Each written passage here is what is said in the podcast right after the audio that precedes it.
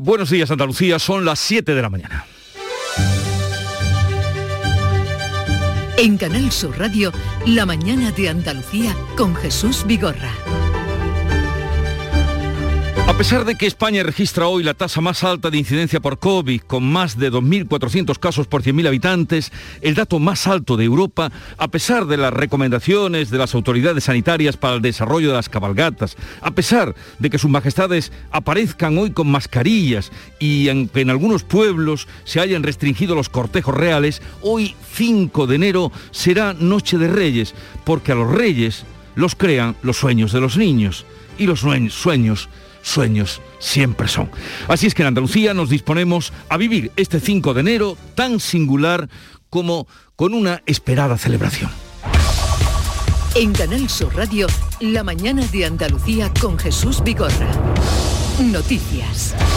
Pero antes vamos a saber cómo está el tiempo. Saludamos a Carmen Rodríguez Garzón. Buenos días, Carmen. ¿Qué tal? Muy buenos días, Jesús. Pues a medida que avance la jornada, los cielos se van a ir cubriendo en Andalucía con precipitaciones que van a ir extendiéndose de norte a sur en la mitad occidental y además esperamos una bajada de las temperaturas que va a ser notable para las máximas del interior oriental. Atención también al viento que sopla del oeste o noroeste con rachas fuertes en el litoral mediterráneo y también en cotas altas orientales. Martínez. Y ahora vamos a contarles la actualidad de este día. Se disparan las bajas laborales por contagios de COVID. Solo en el mes de diciembre se triplicaron en España hasta las 240.000 bajas. Y son datos hasta el 23 de diciembre. La duración media de las bajas se sitúa en algo menos de 10 días. Al comienzo de la pandemia eran de 39. Hay 3.500 autónomos de baja en Andalucía, 12.000 en todo el país. El presidente de la Junta propone una nueva reducción de las cuarentenas por COVID para impedir el bloqueo de las empresas. Personas que prácticamente están atravesando la enfermedad o la infección sin síntomas o con síntomas muy leves, no tendría mucho sentido que tuvieran que estar en casa una semana. Los empresarios también se muestran preocupados dotar de seguridad jurídica a las empresas en la tramitación de las bajas laborales de los trabajadores cuando exista la correspondiente prescripción médica Mientras la tasa de contagios continúa en ascenso, sube la incidencia 52 puntos en Andalucía y hay casi un centenar de nuevos ingresos por la enfermedad hasta un total de 1.272. Y ya se ha confirmado que la vuelta al colegio tras las Navidades será presencial 100% en Andalucía y en todo el país. Sí, así lo han decidido este martes Gobierno y Comunidades Autónomas. El consejero de Educación Javier Imbroda hace un llamamiento a la prudencia, pero sin caer en el alarmismo la presencialidad en nuestras aulas está garantizada.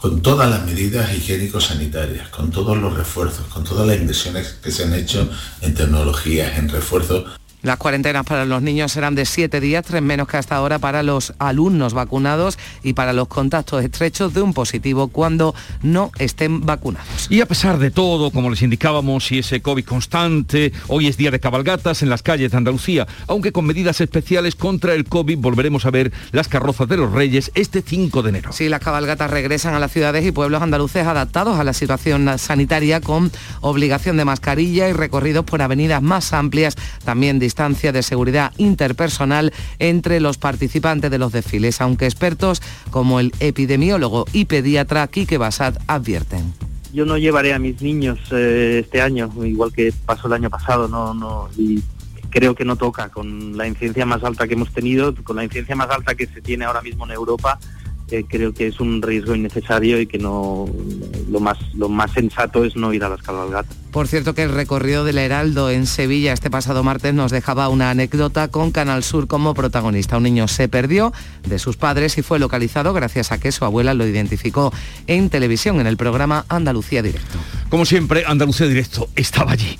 Y Andalucía, cambiamos de tema, cierra este 2021, ya año pasado, con la mayor bajada anual del paro de la serie histórica. Hablamos de casi 184.000 parados menos en el año, uno de cada, una de cada cuatro personas que han dejado las listas de desempleo en España este último año es andaluz. En toda España salen del paro casi 800.000 personas. Es la mayor caída en 26 años. Y en deportes llega ya hoy la participación de los andaluces a la Copa del Rey. Sí, sí tiempo para digerir la derrota ante el Celta y con ganas de resarcirse cuanto antes la plantilla del Betis se enfrenta al Valladolid. Eso sí, con malas noticias en forma de ausencia. Pellegrini sigue sin poder contar, por ejemplo, con Bravo, con Pesela, con Joaquín o con Willy José, que también causa baja baja por molestias musculares. Y el Linares Deportivo, equipo de la Primera Federación, tendrá hoy ante el Barcelona, ante el actual campeón, el Linarejos, el mejor regalo de Reyes, unos 16 eh, de final de la Copa del Rey ante el renacido Barça de Xavi Hernández. Así viene el día informativamente, pero vamos a ver cómo lo retratan, cómo lo cuentan los periódicos que ya ha revisado Javier Moreno. Buenos días, Javier. ¿Qué tal, Jesús? Muy buenos días. Ya lo estáis comentando. Hoy es el día del empleo, de la ilusión de los reyes en las portadas con permiso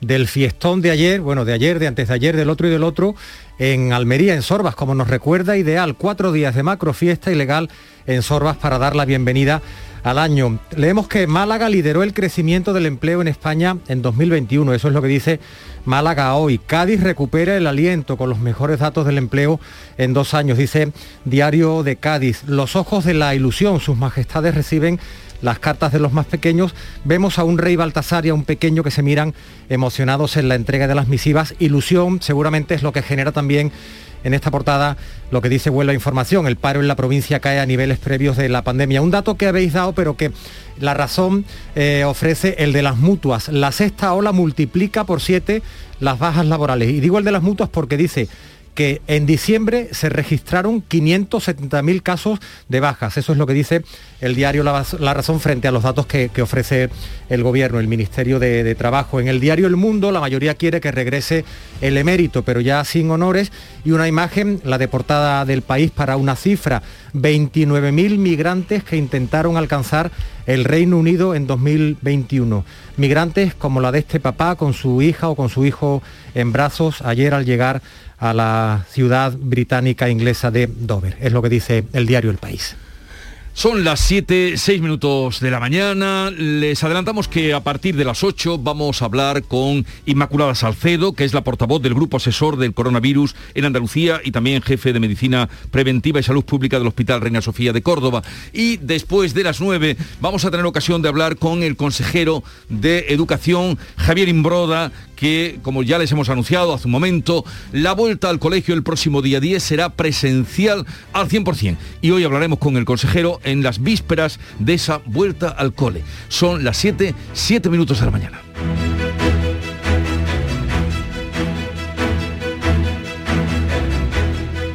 Enseguida desarrollamos las noticias que apuntábamos al comenzar este tiempo de información, la mañana de Andalucía, pero también queremos saber cómo despertó Andalucía y Charo Padilla estuvo ahí desde las 5 de la mañana en el Club de los Primeros. Buenos días, Charo, feliz año. Macha de menos, buenos días. Muchísimo. Bueno, lo sabía.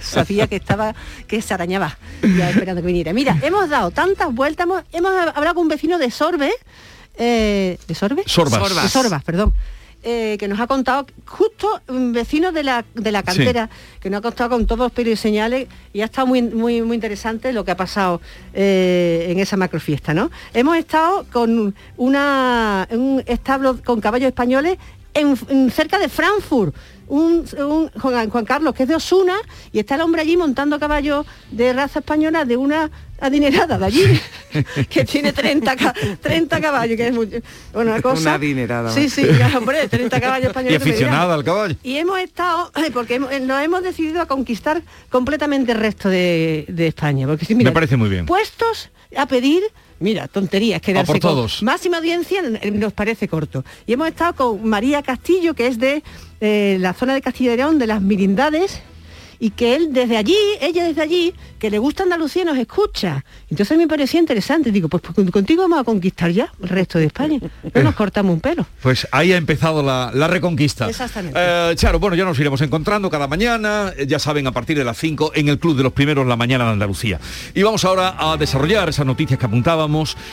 El presidente de la Junta propone una nueva reducción de las cuarentenas por COVID para impedir el bloqueo de las empresas. Sí, la Seguridad Social ha registrado del 1 al 23 de diciembre 240.000 bajas por coronavirus con una duración media de casi 10 días. Incluyen tanto los contagios como los aislamientos. Estos datos multiplican por 7 los del mes de octubre. Juanma Moreno quiere abrir el debate para saber si es posible volver a reducir las cuarentenas que hace solo 5 días se rebajan a una semana. El presidente señala que esta nueva variante es menos grave, pero también que su rápida expansión está generando problemas en algunas empresas que sufren un alto número de bajas laborales. es verdad que las cuarentenas que ya se han rebajado de 10 días a 7 por decisión eh, del Consejo Interterritorial de Salud, pues están en un debate constante, ¿no?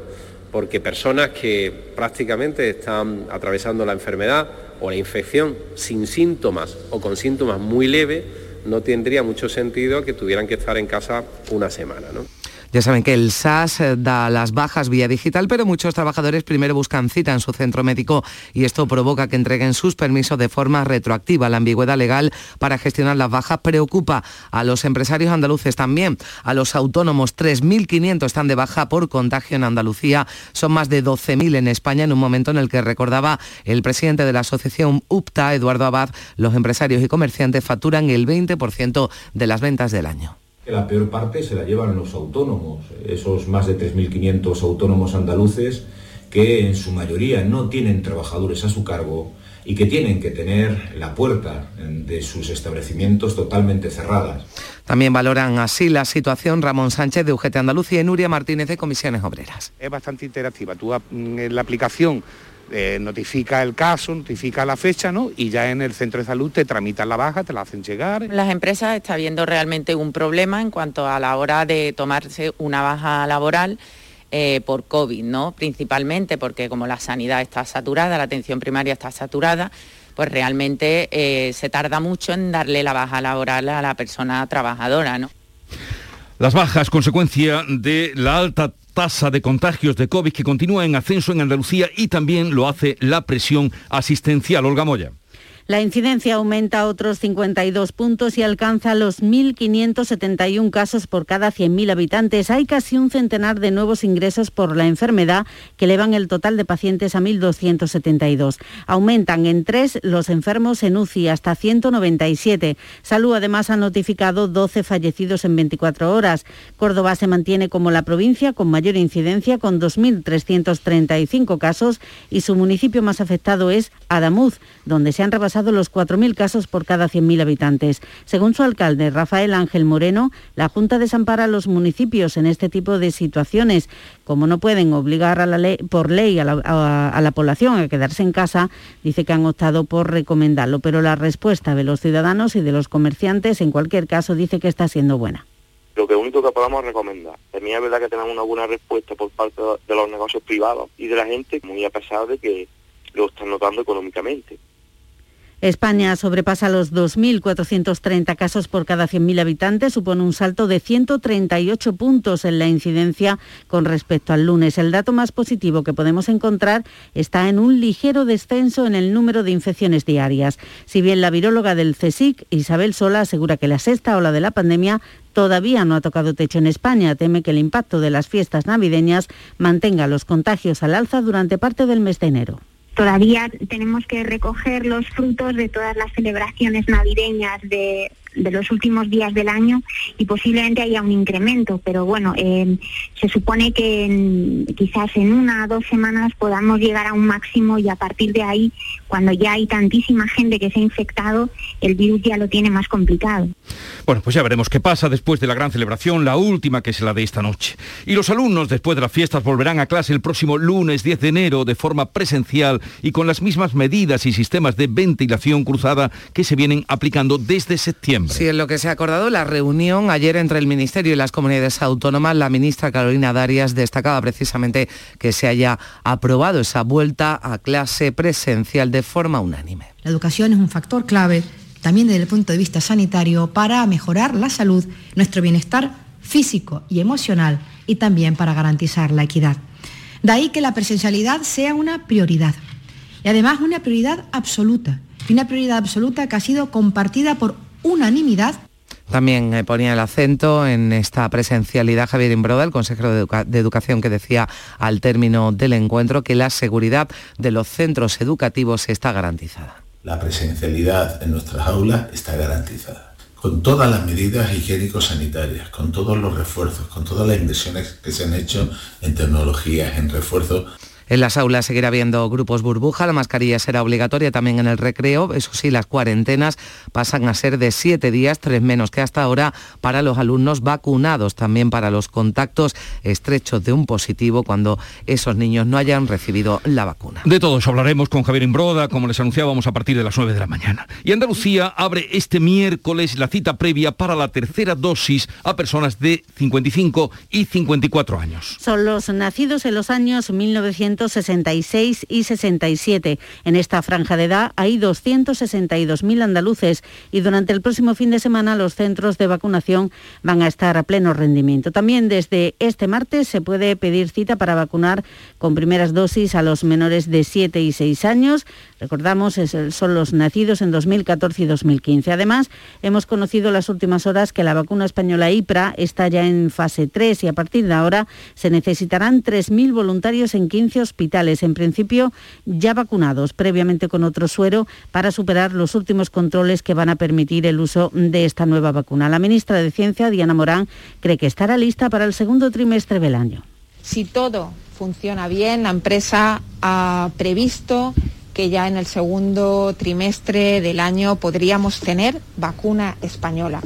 Y sería una vacuna que mejoraría las vacunas ya existentes. Es una muy buena vacuna, el país eh, tiene muchas esperanzas puestas en esta vacuna, Europa tiene muchas esperanzas puestas en esta vacuna. La vacuna IPRA muestra buenos resultados frente a Omicron. Hablamos ahora de otro asunto. Datos del paro. Andalucía cierra el año 2021 con la mayor bajada anual de paro de la serie histórica. Son casi 184.000 parados menos en este año. Sí, Andalucía es la comunidad en la que más baja el desempleo y más suben las afiliaciones a la seguridad social con 40.000 nuevas altas. Sin pandemia, cree el presidente de la Junta que las cifras hubieran sido incluso mejores. El año 2021 ha sido el mejor año de la historia, el mejor año de la historia en creación de empleo en Andalucía. Yo creo que ese es el titular, ¿no? Año 2021, el mejor año de la historia en creación de empleo en Andalucía ya eso lo dice todo. En toda España salen del paro casi 800.000 personas, es la mayor caída en 26 años. Y nos fijamos también en el caso de Jaén, porque la campaña de la aceituna y las contrataciones con motivo de las fiestas navideñas están detrás de los buenos datos de esta provincia, que ha sido la tercera de toda España, donde se firmaron más contratos, solo superada por Madrid y Barcelona. Jaén se sitúa ya en datos de prepandemia, tal y como ha destacado el secretario provincial de UGT, Manuel Salazar. Por lo tanto, la ocupación va dejando atrás el bache de la pandemia, acumulando varios meses consecutivos de caídas de paro, propiciada por el levantamiento progresivo de las restricciones, el avance de la vacunación y el desembolso del ahorro acumulado por la familia a través del consumo. Hablando de consumo, el ministro de este departamento de consumo, Alberto Garzón, la ha vuelto a liar al decir en una entrevista al diario británico The Guardian que España exporta carne de mala calidad y ahí te quiero ver. Desde el sector ganadero piden su dimisión. El líder del Partido Popular, Pablo Casado, ha exigido una rectificación al ministro de Consumo. Considera inaceptable que el Gobierno diga a la prensa extranjera que España exporta carne de mala calidad de animales maltratados. Se trata, dice Casado, de otro ataque a ganaderos y agricultores y a la imagen de nuestro país. Ciudadanos, por su parte, ha registrado en el Congreso una proposición no de ley para reprobar a Alberto Garzón por las, a su juicio, dañinas críticas realizadas contra el sector cárnico español. E incluso desde el PSOE, el presidente de Aragón, Javier Lambán, ha exigido a Pedro Sánchez que cese al ministro de Consumo por el daño que con sus palabras hace a la economía de la comunidad. El presidente de Asaja Málaga, Baldomero Bellido, considera que supone un nuevo, gravísimo e injustificado ataque a los ganaderos de toda España. En este caso, además, lo ha hecho ante un medio de prensa extranjero, cuyos ganaderos se deben estar frotando las manos por el flaco favor que le ha hecho a los nuestros. Él se escuda en que solo se refiere a las megagranjas, pero el daño lo recibe todo el sector ganadero, al confundir al consumidor, incitarle simplemente a no consumir carne de origen España. Bueno, último lío del ministro de Consumo, Alberto Garzón. Y Salvamento Marítimo busca, está buscando otra patera en aguas del Cabo de Gata en Almería. Sí, en, mientras tanto la Policía Nacional ya ha detenido a dos personas acusadas de organizar y patronear una de las dos pateras que naufragaron durante la madrugada del lunes frente a las mismas costas almerienses. El naufragio dejó 10 desaparecidos y tres cadáveres recuperados del mar. En Cádiz, además, han sido rescatadas 18 personas la pasada tarde por Salvamento Marítimo cuando navegaban en una patera a 8 millas del castillo de San Sebastián. Todos eran varones de origen magrebí, han sido trasladados a Puerto América. Juan Carlos I, el rey emérito, cumple hoy 84 años con la incógnita aún de su regreso a España. Lo celebrará por segundo año en Abu Dhabi, en los Emiratos Árabes, donde reside desde agosto de 2020. La Casa Real y el Gobierno dan a entender que no volverá hasta que la Fiscalía del Supremo resuelva las tres investigaciones que tiene abiertas sobre sus fondos en el extranjero. Se le investiga por el supuesto cobro de comisiones en la adjudicación del AVE de la Meca, por las donaciones que recibió presuntamente de un empresario mexicano a través de tarjetas opacas y por manejar también fondos en el paraíso fiscal de Jersey.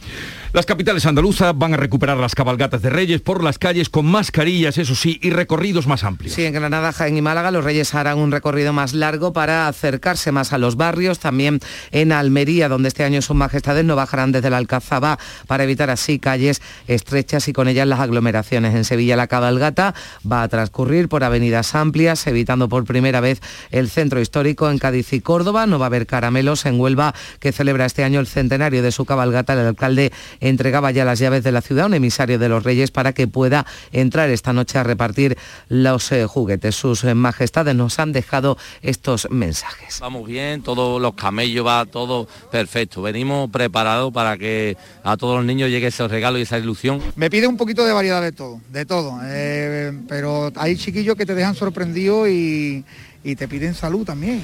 Bueno, chiquillos como el niño sevillano de 10 años que se perdió ayer mientras acudía a la visita del, Heraldo Real y que fue localizado gracias a que su abuela lo vio saludando en televisión ante una cámara de Canal Sur en el programa Andalucía Directo. Y ahora que estamos hablando de la festividad de los reyes, la Epifanía, mantiene el tempranillo que monárquicos y republicanos coinciden en un día como hoy, 5 de enero, eso de la media tarde en celebrar el roscón de Reyes. Tempranillo del rosco de Reyes. Yo tengo más de vasallo que de noble, es evidente. No me atraen de los palacios ni los lujos ni poderes, ni gozar de servidumbre que a las plantas se me entregue. Pero tengo, sin embargo, un sueño de alto copete, que el día 5 de enero a una hora competente, mejor si es a media tarde y con un vaso de leche, por sorpresa, lleguen pasos y con cariño me entreguen la corona más hermosa, no para ceñir las sienes, que corone el paladar y puede un reino valerme, la dulcísima corona que forma el roscón de reyes. De nata, si puede ser, porque la nata me pierde. Antonio García Barbeito, el tempranillo que volverá luego de las 10 de la mañana, al filo de las 10, con los romances perversos. Son las 7, 23 minutos de la mañana.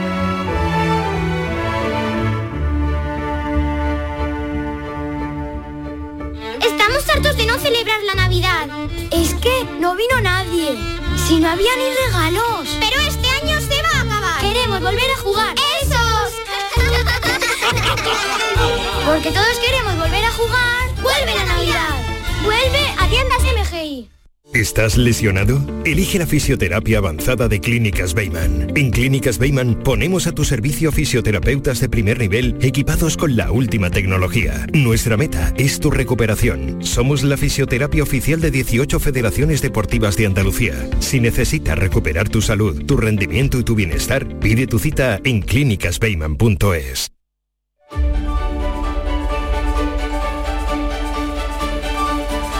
Vamos con la segunda entrega de la revista de prensa con Javier Moreno. Hoy el empleo, la cara y la cruz, ¿no? Así es, en todas las portadas, eh, Jesús, porque hay mucha ilusión por, por los reyes, pero también la que generó ayer el dato del desempleo, del paro que ofreció el, el gobierno. Por ejemplo, en el diario El País, España recupera en 2021 todo el empleo perdido por la pandemia. La economía logra un récord de cotizantes tras sumar 776.000 puestos de trabajo. Es lo que dicen además todas las portadas de la prensa de Andalucía. Mira, por ejemplo, en Ideal de Granada, la provincia se acerca a los datos de empleo prepandemia con un diciembre de récord. Por cierto, por cierto, la, portada, la imagen bellísima de Ideal, dice el Tesoro de la Academia.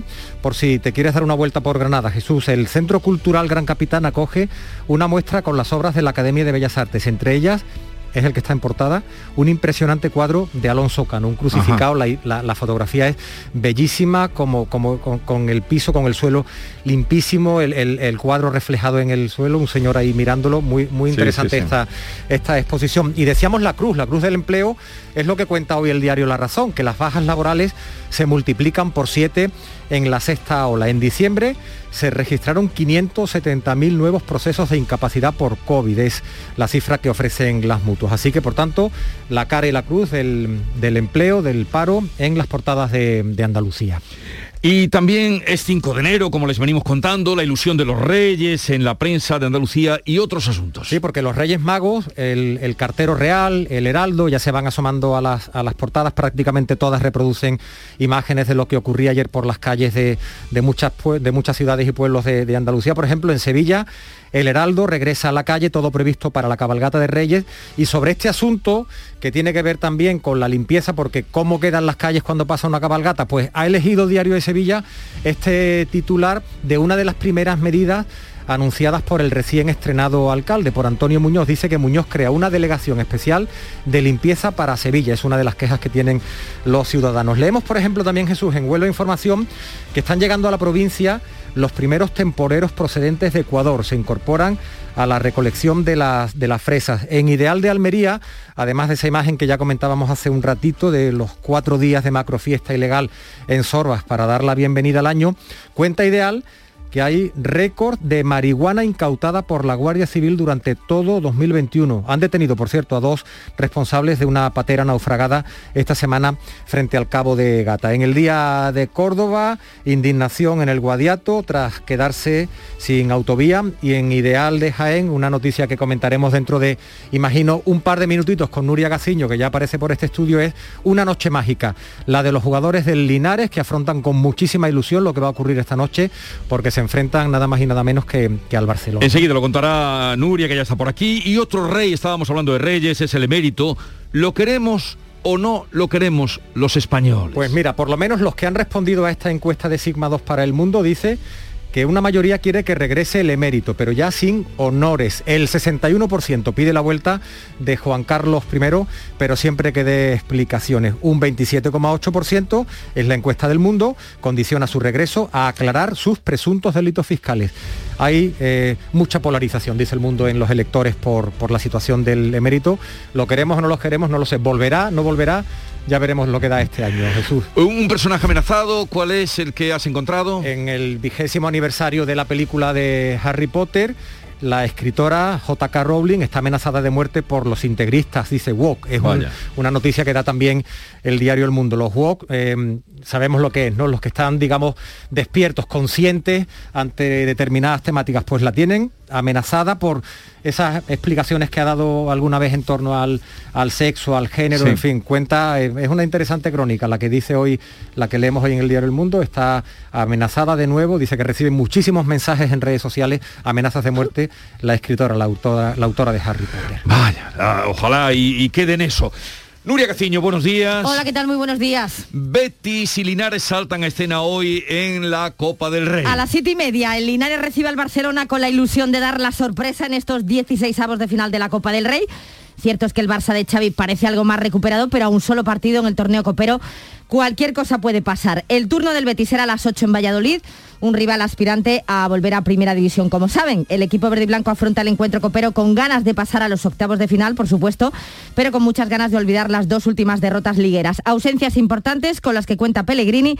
La última, la de William José, que sufre una rotura de fibras en uno de los gemelos, así que podría estar al menos tres semanas de baja y el resto de los equipos andaluces aún vivos en la Copa, en la disputa, en la competición que van a jugar mañana. Sí, el Día de Reyes tendrán que trabajar a las 4 fue Labrada Cádiz, a las 6 Zaragoza Sevilla y a las 8 Almería Elche y Atlético Mancha Real, Atleti de Bilbao. En el Almería ya ha hablado su técnico Rubí, que entre otras cosas ha pedido perdón por sus palabras tras perder contra el Cartagena en Liga, cuando habló de tirar la copa y de que la Liga le había dado emoción a la competición al obligarles a jugar el domingo con media plantilla mermada por el COVID. Dice que se arrepiente y que fue una pataleta. Además, Fernando ha renovado con el Sevilla hasta el 2024 y el Newcastle se interesa por Diego Carlos y el primer fichaje del Cádiz podría estar al caer.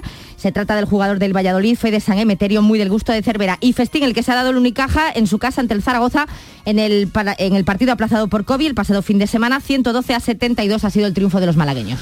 Em, ¿Cómo quedará Linares hoy? Bueno, no sé, yo confío. A ver si dan la sorpresa. ¿Y tú, Javier? Ojalá, sería muy bonito. 1-0, sería, Bueno, sería fantástico. Sería el bellísimo, bellísimo. Eh, ¿Qué capacidad tiene el estadio? Pues solamente pueden ir 10.000, no 10.000. todo, no todo porque tú sabes, por las restricciones COVID. Pues ya saben los de Linares que estamos con ellos. Gracias Javier, gracias Nuria. Y a esta hora acaban de dar las señales horarias de las siete y media. Esto es Canal Sur Radio, la mañana de Andalucía. Y vamos a resumir la actualidad en titulares.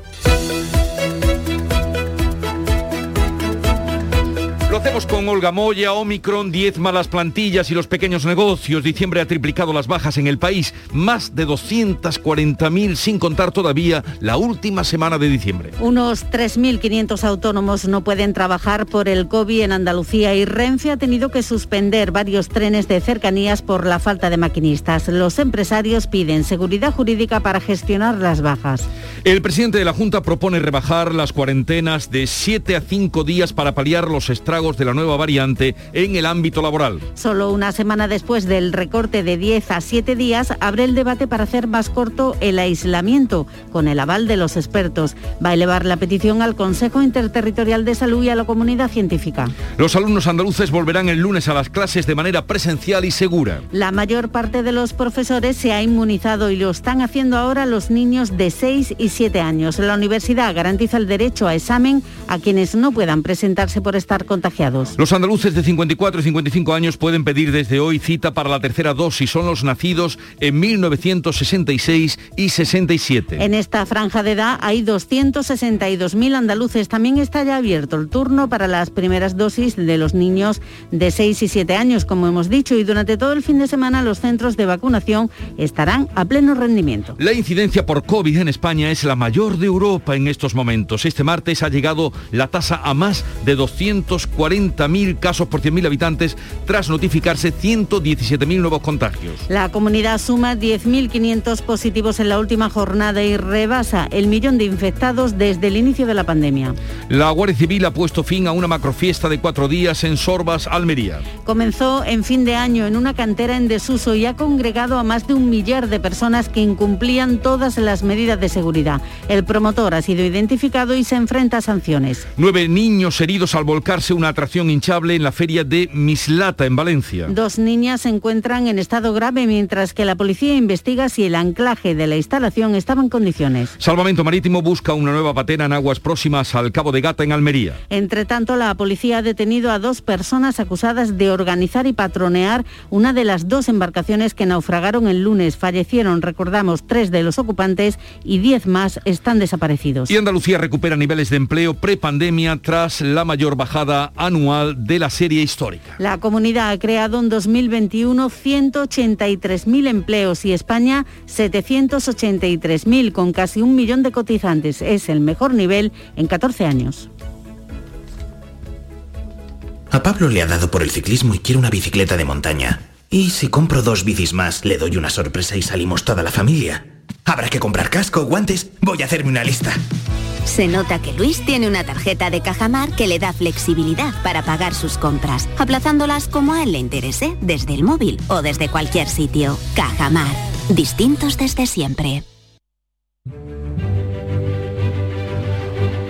Y vamos a recordar, antes de ir a las claves económicas, que hoy uno de los santos a los que se dedica este 5 de enero es San Juan Neumann, obispo de Filadelfia y promotor de casi dos decenas de escuelas católicas en Estados Unidos. Y tal día como hoy fue un 5 de enero, pero de 1813, cuando las Cortes de Cádiz suprimían el Tribunal de la Inquisición tanto en España como en América. Gran día. Se acabó el Tribunal de la Inquisición. Un año después, justamente ese mismo día, 1814, la regencia del reino se trasladó desde Cádiz a Madrid. Perdió entonces Cádiz su eh, privilegio de capital de las Cortes españolas. Y un 5 de enero de 1945, con Japón perdiendo la guerra, nació una nueva generación de pilotos, los llamados kamikazes, los cuales necesitaban poco entrenamiento y podían hacer un gran daño al tomar aviones llenos de explosivos y estrellarlos contra los barcos. Las claves económicas con Paco Bocero. Paco, buenos días. Buenos días, Jesús. Bueno, ¿Qué tal? Pues nos hemos ido como kamikazes a la información económica de hoy, Paco. Oye, eh, feliz año, ya que no nos hemos encontrado, es el primer día que nos encontramos ya a estas alturas, 5 de enero, víspera de Reyes, en una semana atípica. Pero ¿qué claves tenemos para hoy? Pues exactamente, feliz año en esta semana atípica, en unas claves que han comenzado con datos de subida. Vimos ayer el empleo afortunadamente, aunque matizado por el problema de las bajas, pero no obstante eh, vamos a echar un pequeño repasito a las primeras subidas del año en precios que son fundamentales para nosotros. Hablamos de la luz, los carburantes, el gas y también las cuotas de autónomos. Hmm. Y vamos a hacerlo mirando a los futuros de la sesión de ayer eh, y vamos a ver así cómo van o cómo se están planificando a lo largo del año esta subida de precios. Por ejemplo, los precios de la luz. Los precios de la luz se van a situar en este primer trimestre en torno a los 200 euros de media. Van a bajar ligeramente respecto de los máximos del año pasado, pero van a seguir en esa cuota. Posteriormente, en el segundo trimestre estarán en 181 euros, en el tercero en 174 y en el último en 179. Por cierto, la curiosidad es que para el año que viene, que ya es 2023, las caídas son bastante más apreciables. Se parte de un precio máximo de 200 euros que volvería a colocarse en el primer trimestre eh, del año que viene, pero luego se van a situar ya en cotas de 54, 57 y 56 euros, es decir, solamente dos dígitos. Como digo, son los futuros negociados ayer. Dependiendo cómo vaya las circunstancias, irán mejorando o pueden ir empeorando en, los próximos, en las próximas semanas. Pero desde luego han mejorado ligeramente respecto a las previsiones más apocalípticas que escuchamos eh, no hace mucho que situaban el precio a 400 euros. Respecto a los carburantes y al margen de la reunión de la OPEP también de ayer, que al final ha decidido mantener la producción, el petróleo no va a bajar de los 75 euros el barril de Brent a lo largo del año con lo que es difícil que el precio de la gasolina baje y se mantendrá y posiblemente subirá un poco. Y respecto al gas, lo mismo, los precios de los futuros se van a mantener en estos niveles a lo largo del año, eh, aunque si la Comisión aquí sí que quiere tomar, eh, la Comisión Europea quiere tomar partido, porque mm, se han convertido, el asunto es un asunto muy geopolítico frente al principal productor más cercano eh, que es Rusia. Y en un ámbito más próximo al que tenemos nosotros, pues la bombona de butano, que arranca un 5% más cara, eh, tras la revisión del último precio en, noviembre, va a volver a ser revisado ese precio el próximo 18 de enero.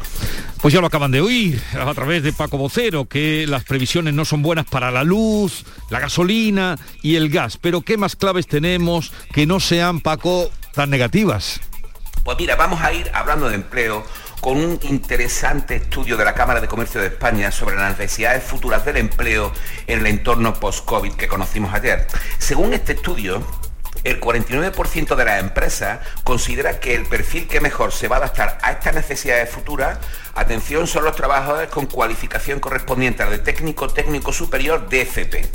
Frente a ese 49%, solo un 23,5% cree que el tipo de cualificación que necesitarán corresponderá al de graduado universitario, máster o doctorado.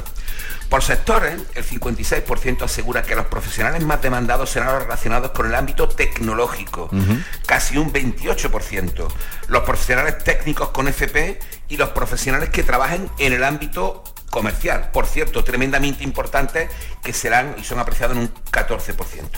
Por otro lado, el estudio también recoge una cosa bastante curiosa eh, y recoge que el 42% de las empresas admite que las habilidades, que es lo que se llama en inglés soft skills, eh, han ganado entre las competencias que piden las empresas a sus trabajadores, sobre todo las compañías más grandes, jóvenes y que se dedican al sector servicios y que podíamos eh, integrar dentro de la tecnología también. Entre estas habilidades destacan saber gestionar el tiempo, lo que se valora por un 50% de las empresas, el saber integrarse en el trabajo en equipo por un 37%, las habilidades digitales un 28% y ser creativos un 27%. Son nuevos tiempos, nuevas y nuevas actitudes profesionales y personales. Ay, lo de saber gestionar el tiempo, que está, es lo más valorado, un 50% en las empresas, saber gestionar el tiempo. Absolutamente, absolutamente. O sea, no perder el tiempo. Exacto. no perder el tiempo. Paco Vocero, que nada, mañana te damos licencia para los Reyes, el viernes nos volvemos a encontrar. Exacto, oye, que se porten bien los reyes, ¿eh? Para todo el mundo, para todos los que nos escuchan. nos unimos a ese deseo. Paco, hasta luego, un abrazo. Hasta luego. Adiós.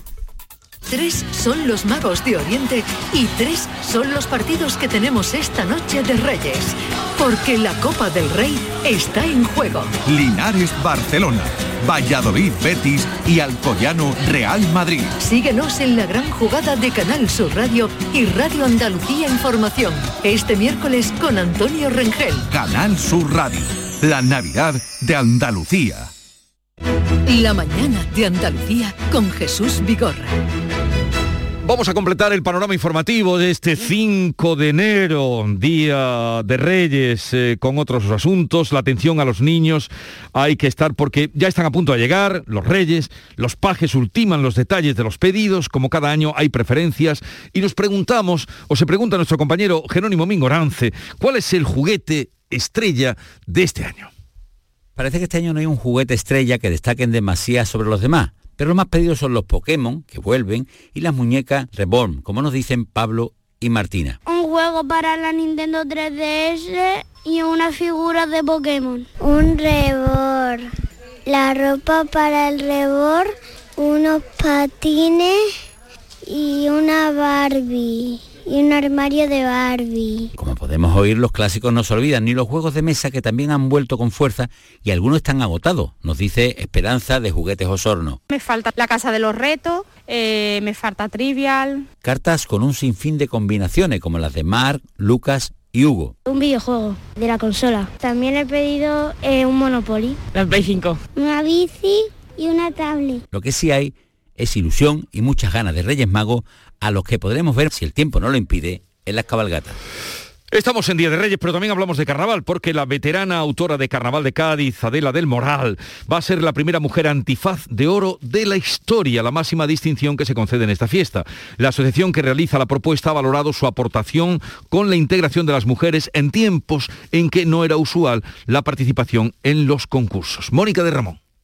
Adela del Moral hace historia en la fiesta gaditana. Ya lo hizo sacando el coro mixto en los 80 y 90, obteniendo una decena de premios en el concurso del Falla, entre ellos dos primeros, con la viudita naviera y Batusi. Ahora esta veterana corista será la primera mujer que tenga el antifaz de oro, una propuesta realizada por la Asamblea Honoraria que otorga estos galardones junto a otros nombres de la fiesta. Este es un momento importante para la mujer del carnaval, ¿no? Porque bueno, mm, ya como yo soy mayor, pues entonces lógicamente eh, hace ya tiempo que nosotros irrumpimos en el carnaval y lógicamente que ahora se reconozca a través de, de un antifaz de oro, pues que es un galardón importante en el mundo del carnaval, pues yo creo que es una puerta que se abierta para las mujeres, ¿no? que hay muchas mujeres también que, que se lo merecen. Precisamente su aportación a la participación de la mujer en la fiesta ha sido uno de los aspectos que se ha tenido en cuenta en esta designación. Junto a Adela del Moral, otros nombres conforman la propuesta que pasará por Pleno Municipal. Noticias de otra fiesta que está por llegar, el carnaval, pero también de la Semana Santa, porque en Sevilla ha comenzado ya la renovación de los palcos y sillas para la Semana Santa. Nos lo cuenta Arceli Limón.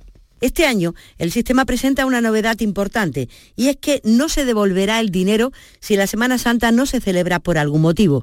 Así se recoge en el nuevo reglamento elaborado por el Consejo de Cofradías y avalado por los hermanos mayores, al entenderse que el dinero que se paga no es por ver un espectáculo, sino una ayuda a las cofradías para su sustento y para su labor social. El asunto creó una gran polémica en la Semana Santa del año 2020, que se suspendió a tres semanas del Domingo de Ramos.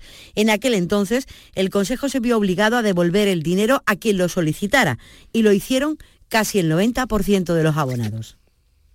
pues ya lo saben que este año, sí apalabran su palco o silla, no habrá devolución posible después de ese, de ese lío al que se refería eh, Arceli hasta que se devolvió el dinero. El Museo de Málaga expondrá el busto del emperador Antonio Pío, una pieza recién adquirida por la Junta a un coleccionista privado por 80.000 euros. Pasará a formar parte de los fondos arqueológicos del museo que tiene su sede en el Gran Palacio de la Aduana. Alicia Pérez. Es el único retrato imperial romano hallado en Málaga. Apareció en 1912 en la barriada de Huelín y hasta ahora ha formado parte de la colección de Vicente Jiménez y Fergán. La Junta, con derecho de tanteo por ser bien de interés cultural, lo ha adquirido para darle continuidad al relato artístico del museo.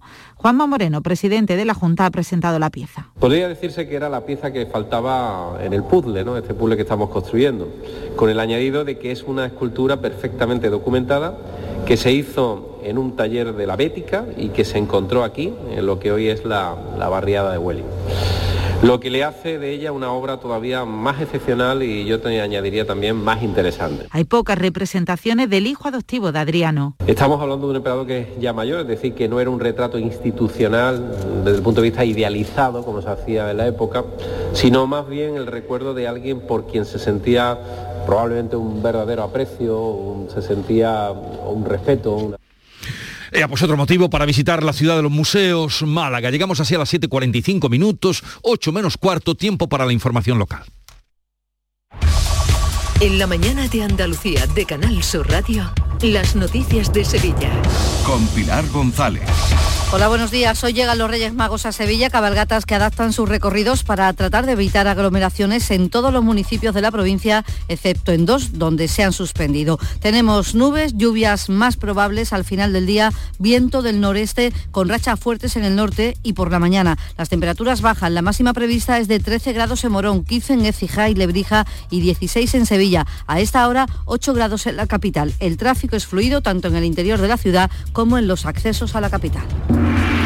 Relájate, porque tendrás garantía de 24 meses, atención personalizada, vehículos por encargo, variedades en sub o crossover.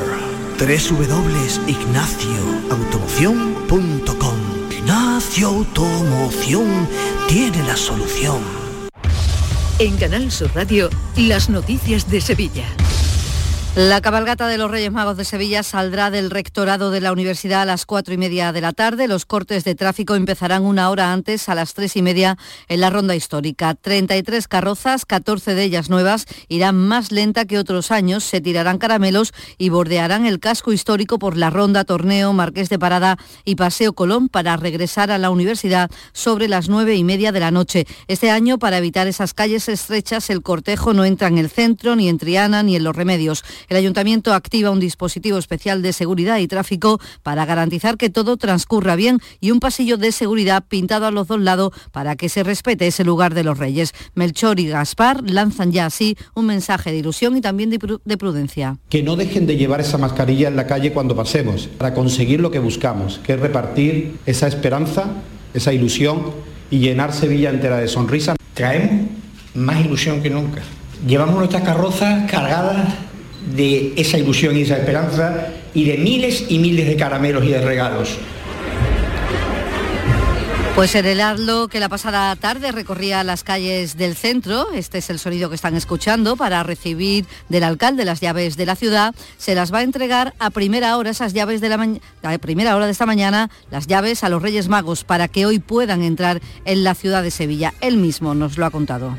Primera hora, día 5, abrirle las puertas de la ciudad a los tres magos de Oriente con idea de que por la tarde pues, puedan eh, participar en la cabalgata por toda la ciudad de Sevilla, también por zonas más amplias y cambiando un poquito el recorrido este año y por la noche eh, lo más importante pues que puedan dejar todos sus regalos mientras los sevillanos duermen en todo y cada uno de los hogares de la ciudad. Pues en ese recorrido del Heraldo les contamos que un niño de 10 años ha sido localizado, se perdía, de su familia mientras veía el Heraldo de Sevilla, pues su abuela estaba viendo el recorrido por televisión y vio al pequeño saludando a una cámara de Andalucía directo. La mujer llamó en ese momento a su hijo para contárselo y este le dijo que justamente en ese momento estaban buscando al niño. Ella le dio las indicaciones, las coordenadas, lo había visto justo junto a los músicos del Heraldo y así dieron con el niño. Siguiendo con las cabalgatas, les contamos que el Ayuntamiento de Aznalcóllar la ha suspendido y la Puebla de Cazalla estudia nueva fecha. Ha suspendido la cabalgata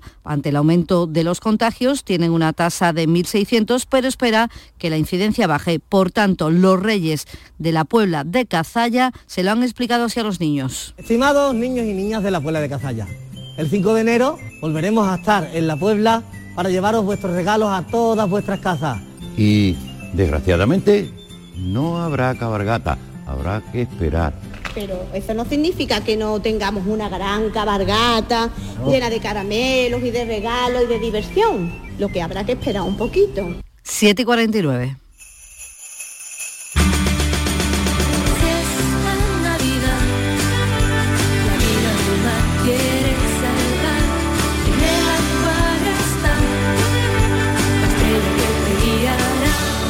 Esta Navidad tiene una nueva estrella. Acuario de Sevilla. ¿Te está afectando la subida de la luz? Claro que sí. Por eso en Insolac Renovables instalamos paneles fotovoltaicos de autoconsumo con los que podrás generar tu propia electricidad. Y ahora, con la subvención del 40% de la Agencia Andaluza de la Energía, lo tienes mucho más fácil. Entra en insolacrenovables.com e infórmate de las ventajas que tiene el autoconsumo. Insolac, expertos en energías renovables desde 2005. Las noticias de Sevilla. Canal Sur Radio. Hablamos de coronavirus, los contagios han bajado del millar en un día, son 853 contagios, 5 fallecidos, la incidencia baja ligeramente, 1.392 casos por 100.000, aunque en la capital y en el Aljarafe se está por encima mm, de la media. Ahora mismo son ya mayoría los municipios que superan la tasa de los 1.000 casos. En estos momentos hay 297 personas hospitalizadas, 44 están en UCI. Y en esta sexta ola de contagios, el vicepresidente de la Junta y consejero de Turismo, Juan Marín, ha augurado buenas expectativas para las fiestas de primavera. Así lo ha dicho. Cabalgata de Reyes, ¿no? ¿Por qué no puede haber Semana Santa? A lo mejor pues no puede coger las hermandades eh, por las mismas calles que tradicionalmente lo han hecho. Igual que las cabalgatas también se han modificado los itinerarios. ¿Por qué no va a haber feria? Si somos capaces de respetar los aforos en un restaurante, ¿por qué no lo podemos respetar en una caseta? El paro ha bajado en el mes de diciembre en 823 personas en nuestra provincia y en el año y en un año el desempleo ha descendido un 18%. Son 40.500 parados menos que en diciembre de 2020. De este modo, hay en la actualidad 185.300 parados. Son 8.000 menos que antes de la pandemia. En cuanto a las afiliaciones, la provincia suma casi 2.600 en diciembre, con lo que Sevilla tiene 29.000 cotizantes más que hace un año. Para comisiones obreras, estos buenos datos posibilitan avanzar en la mejora de las condiciones laborales. Para el secretario de Comunicación, José Manuel Torres, este año es el momento. Es el momento de convertir los buenos indicadores en mejoras laborales. Desde comisiones obreras lo exigiremos con fuerza en la negociación de los convenios fijados para el año que acaba de empezar. Que nuestro objetivo central será la lucha contra la precariedad laboral y la temporalidad en la contratación, que sigue por encima del 92%. Por sectores, el paro ha bajado en diciembre en servicios y ha subido en construcción, industria y agricultura. Desde UGT, María Iglesias vuelve a poner el acento en la precariedad del empleo que se crea. La mayoría de los contratos que se han firmado en Sevilla y su provincia son temporales. Esto lo indica el dato de que solo el 7,90% de los contratos firmados en diciembre eran indefinidos. Es decir, que más del 90% de los contratos que se han firmado es este, parcial, son temporales y esto ahonda la precariedad del mercado laboral sevillano. El nuevo alcalde de Sevilla, el socialista Antonio Muñoz, ya ha dado a conocer el nuevo equipo de su gobierno, de las competencias que tenía él como concejal, se reserva cultura. Además, el delegado Juan Manuel Flores asume la gestión de la nueva área de urbanismo, ya era de bienestar social, turismo, que dependía también del regidor, queda incluida dentro del área de economía. Otra de las novedades es la creación de una delegación específica de limpieza por la que Muñoz asume el compromiso de acabar con uno de los grandes problemas de la ciudad. Me comprometo públicamente que los sevillanos van a notar próximos dos meses como el cambio drástico en este importante servicio cabe un cierto replanteamiento, una reorganización, también seguramente un refuerzo de, de efectivos pues, para poder llegar a más puntos de nuestra ciudad en materia de limpieza.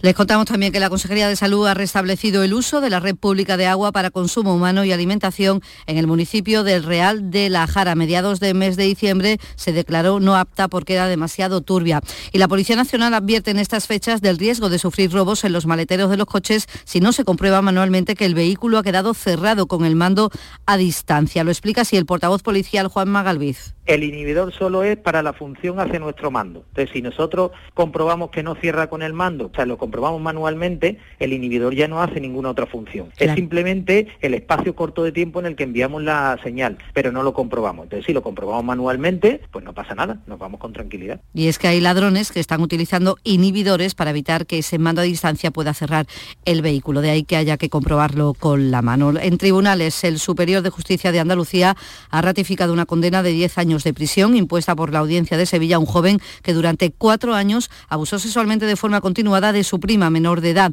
aprovechando la relación que tenía con ella. Y la Universidad de Sevilla ha decidido talar 36 olmos de los jardines de Reina Mercedes que están en mal estado y son un peligro para la población. Van a ser sustituidos inmediatamente por 36 nuevos árboles de otras especies. Y les contamos además que el We Love Flamenco 2022 va a comenzar el próximo 15 de enero. Se clausura el 21.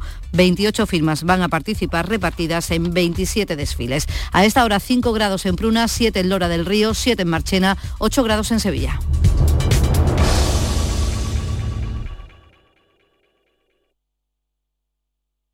La mañana de Andalucía en Canal Sur Radio.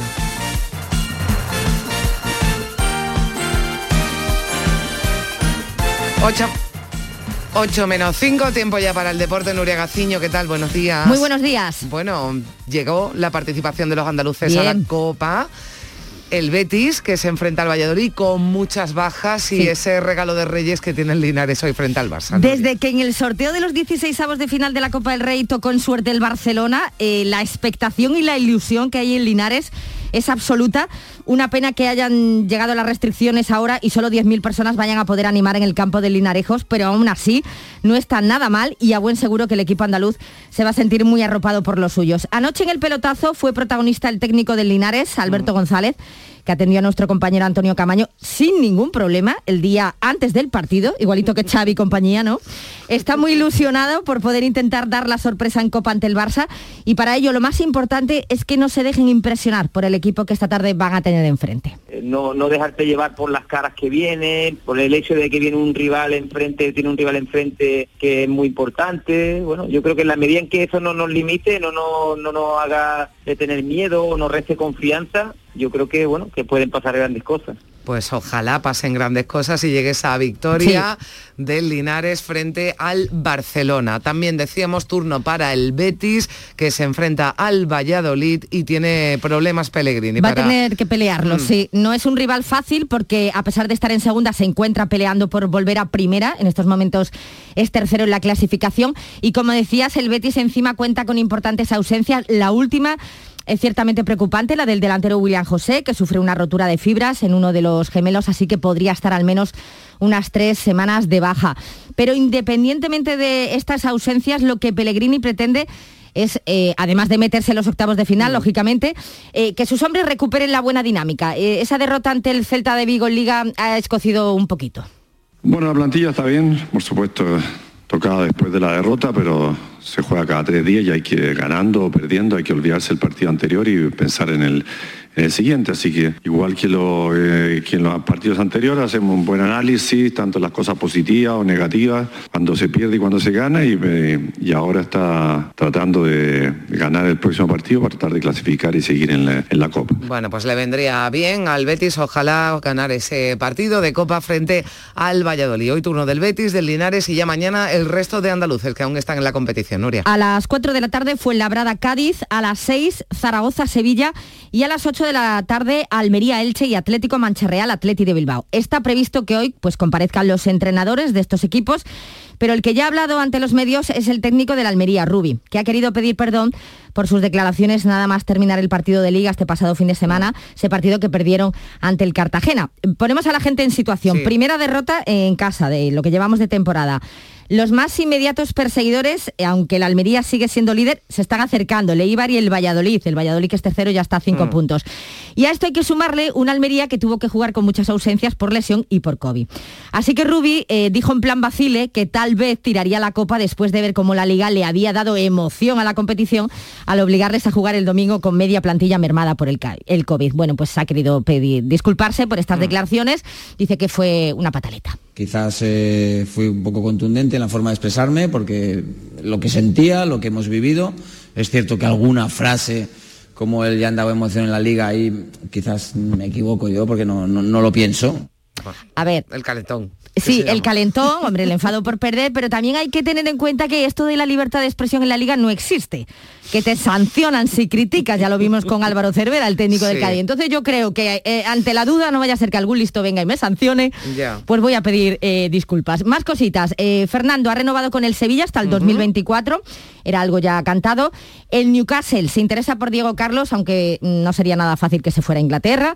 El primer fichaje del Cádiz podría estar al caer, es el jugador del Valladolid, Fede San Emeterio, muy del gusto de Cervera.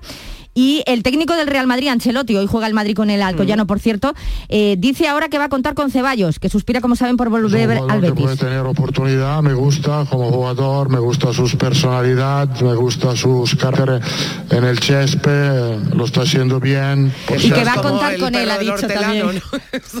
bueno, pero si no viene ahora, han dicho que para el verano. Bueno, pues ya veremos qué, qué pasa con Ceballos. Gracias, Nuria. Hasta aquí el deporte.